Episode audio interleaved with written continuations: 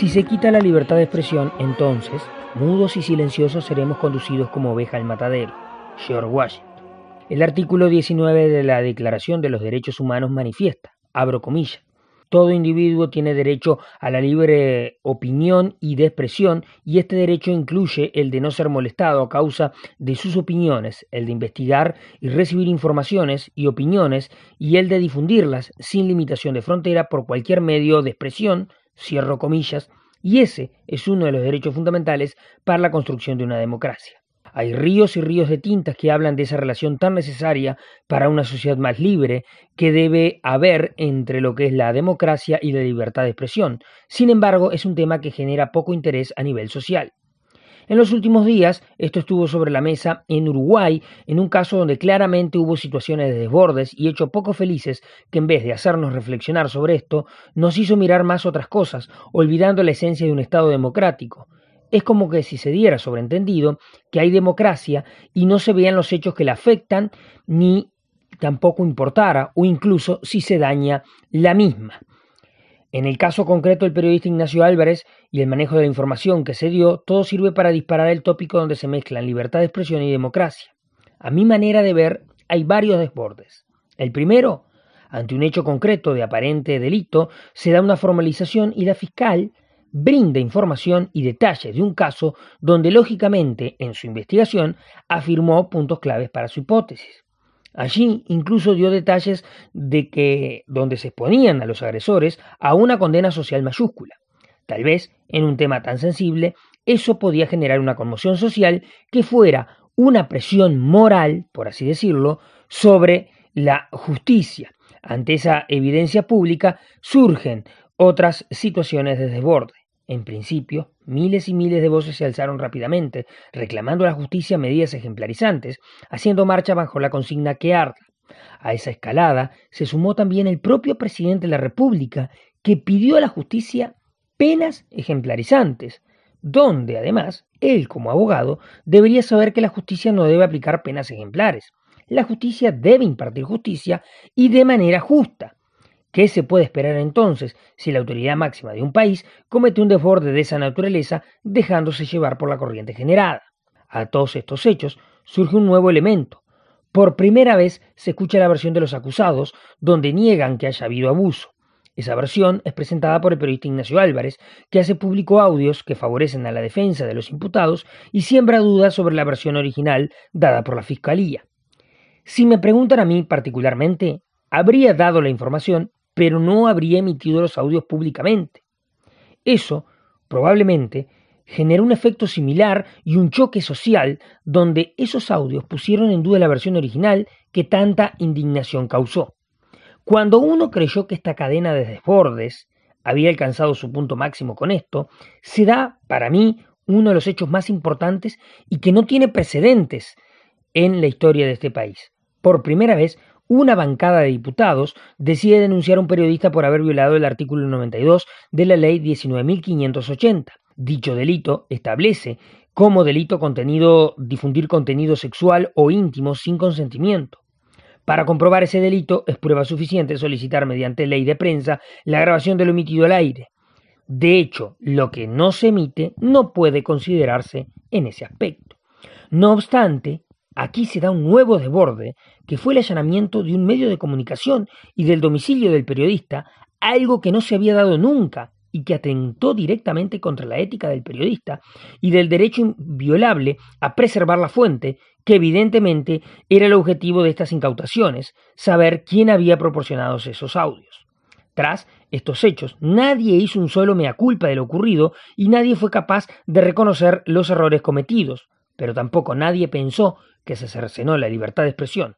Es más, hubo justificación pública y en redes por estos desbordes por parte de algunos involucrados. Nadie reflexionó tampoco sobre lo importante que es la libertad de expresión en democracia. La democracia, como sistema político donde el gobierno está en el pueblo, éste necesita sí o sí estar informado para decidir, y es por eso que el derecho a la información debe ser igual para todos, es necesario que cada uno pueda informar e informarse y debe existir un sistema que garantice que esto se haga en absoluta libertad y sin consecuencia a la expresión.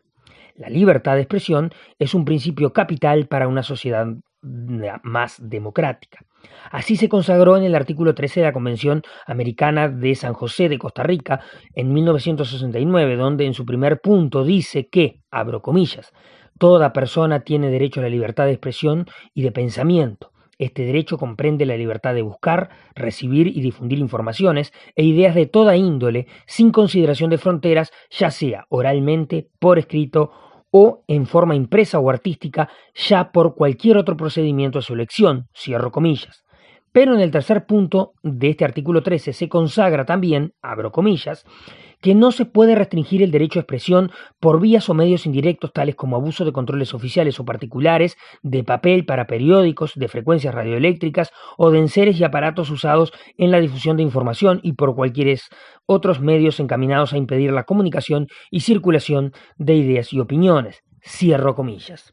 Entonces, ¿por qué se da una tácita y expresa medida de coartar la información a un, y a un periodista que tal vez es el emblema actual de la libre expresión? ¿Y por qué no nos indigna eso? La necesidad de una sociedad informada, informada perdón, hará de una mejor calidad democrática de la nación. En un Estado de Derecho es fundamental que haya libre expresión y libre pensamiento. Esto implica entonces que no debe haber eh, límites a la libertad de expresión. Esa es una pregunta que puede debatirse y afirmarse. Y de hecho acá lo estamos haciendo, si sí o si no. Pero no hay dudas que siempre hay límites morales y éticos que no deben cruzarse. Para que una sociedad funcione, debe también necesariamente imponer normas que hagan de una buena convivencia. Joan Stuart Mill dijo a finales de 1850 que debería existir la libertad más plena de profesar y discutir como una cuestión de convicción ética cualquier doctrina por inmoral que pueda ser considerada. Sin embargo, introdujo el principio de daño como un límite a la libertad de expresión. Aquí podemos caer en otro debate que es ¿cuál es el límite del daño? ¿Son todos los daños iguales? ¿Todos reaccionamos igual ante un mismo hecho?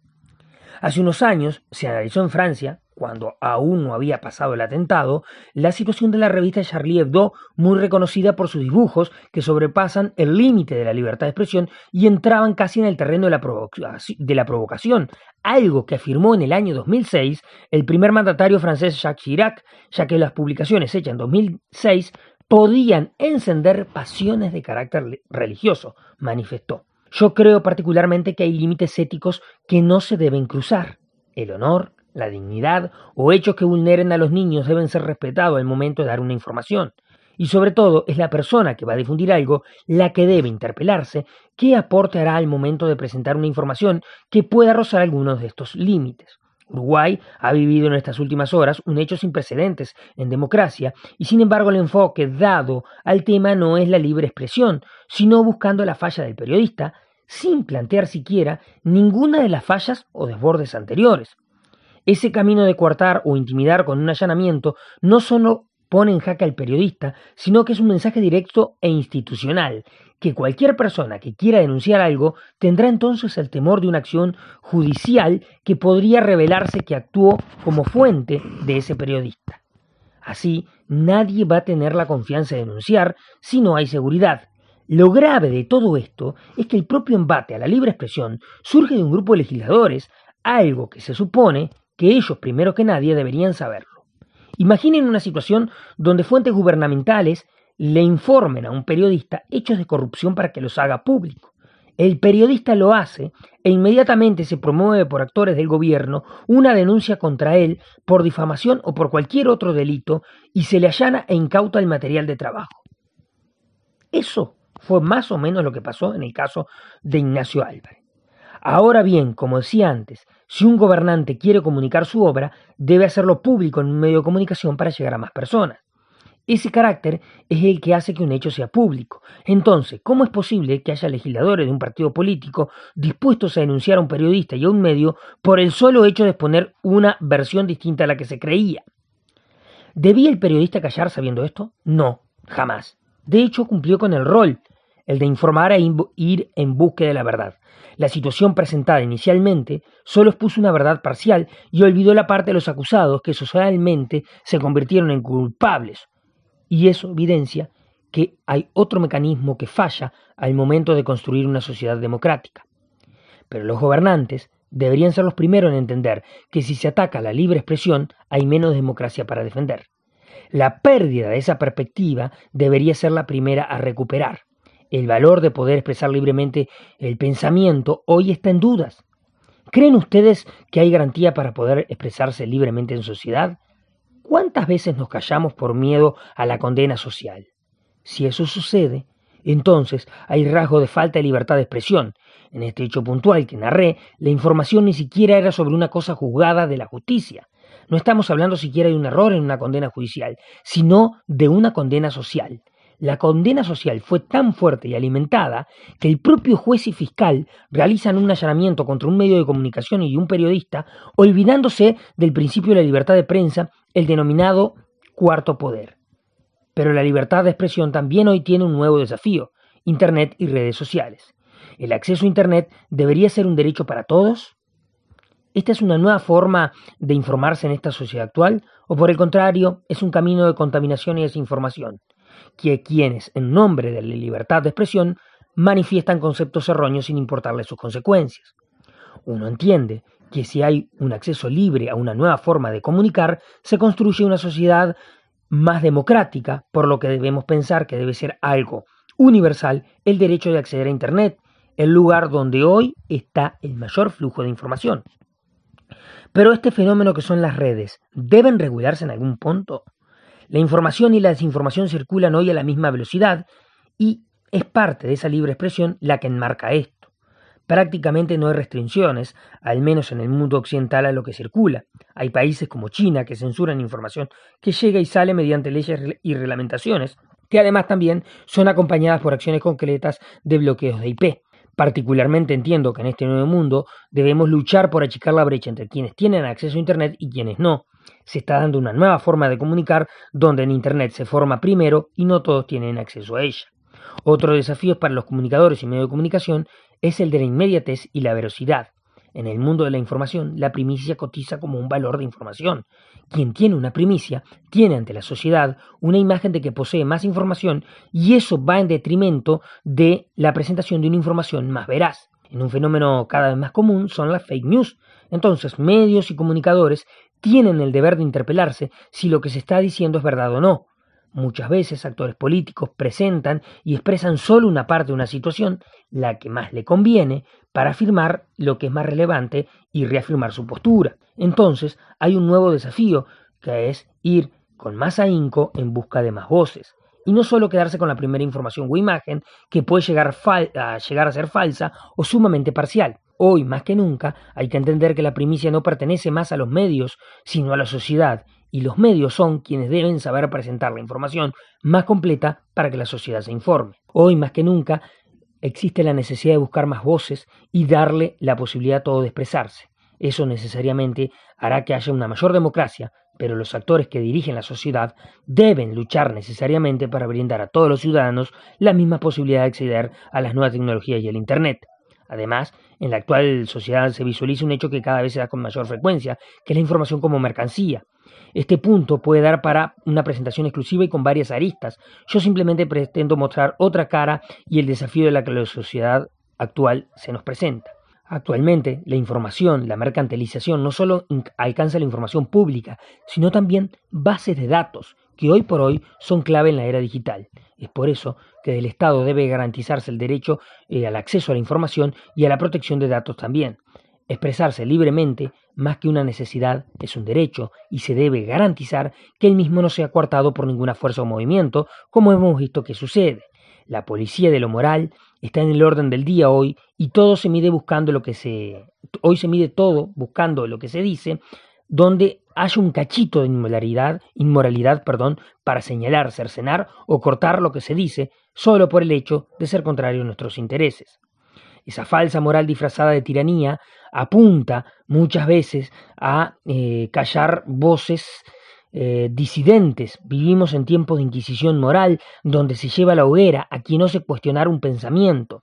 Se debe estar atento ante eso, ya que bajo el velo de la libre expresión y libertad de pensamiento aparecen corrientes que buscan callar a las demás. Entonces, nuestro rol es siempre el de estar alerta y encontrar pensamientos que buscan socavar la libre expresión. pero debemos también mirar el rol del Estado y denunciar formas de coerción institucional como lo que sucedió hace muy pocas horas en el país.